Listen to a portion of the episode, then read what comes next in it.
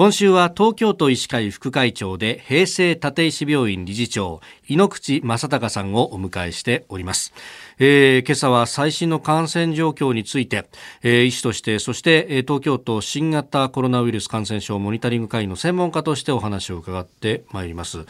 先生、まあ、やっぱり、ね、オミクロン株っていうのがもうニュースをにぎわして久しいわけであります。徐々に東京都も増えてきたかなとも見えるんですが先生どうご覧になってますか、はい、感染者数は確実に増えてきてるだろうと思います、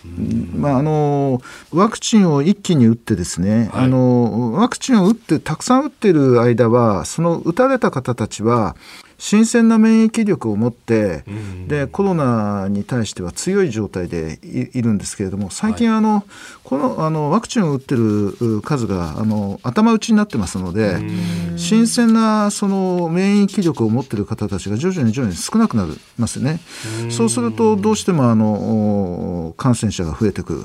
しかもあの一気に人流が増えてますね。あの人の出が人出が増えてますので、はい、そうすると年末ということもあって会食の機会が増えてということで、まあ、徐々に増えてきているのような印象を持ちますね。はい。でこの、まあ、オミクロン株に関しては感染力が、ね、高いということも言われてますけれども、はい。うん、なんかそれこそイギリスなんかは一気に塗り替わってみたいな話が出てきたりしてますがこれは日本でも起こりうることはい、あのこの感染力っていう話なんですけどね、はい、あのなかなか難しい。あのウイルスそのものの本当の感染力と、それからあの集団が免疫を持ってて、うん、そのブロックする力があるのかないのかということに左右されますけれども、はい、このオミクロン株はその免疫回避性といって、うん、集団免疫を持ってその免疫が効かないという、うん、そういうことによって感染力が強い。まあ、だからあのデルタ株の最初の頃を思い出してもらいたいんですけれども、はい、デルタ株に対してはみんな強い免疫を持っていない、でそこにあのワクチンを打つようになってですね、あのそのワクチンによって獲得した免疫でぐっと抑え込みましたね。今度のオミクロン株はワクチンがあまり効かないと言われてますので、はい日本の人口で言えば75%ぐらいの方たちが打ったワクチンによって獲得した免疫がですね、ええ、効かない状態が想定される。そうするとデルタ株の初めの時のような、はい、あ感染の拡大を起こしそうだなということが考えられると思います。うん、そうすると一気にこうグラフがぐわっと上がるっていうような。自体そうすると今度はブースター接種3回目の接種が非常に効くということも分かってきました、はい、あのデルタ株のその2回接種の時のように効くわけではないかもしれませんがかなり効くことは確かですから今度はあの3回目接種をですね早く打つということによって、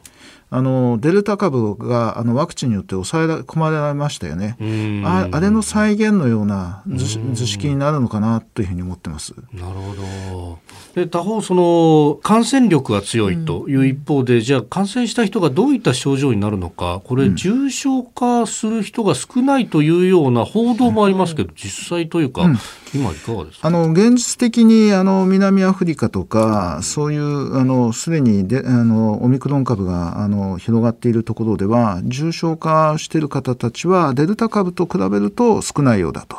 今までのアルファ株だとか、はい、武漢株だとか比べてもですね、あの低いようだということは言われてます。ただそれは、あの全世界がワクチンを打ってですねすでにあのある程度の免疫力を獲得しているというところがありますのでまあ、それの部分との比較がちょっとはっきりわからないですね。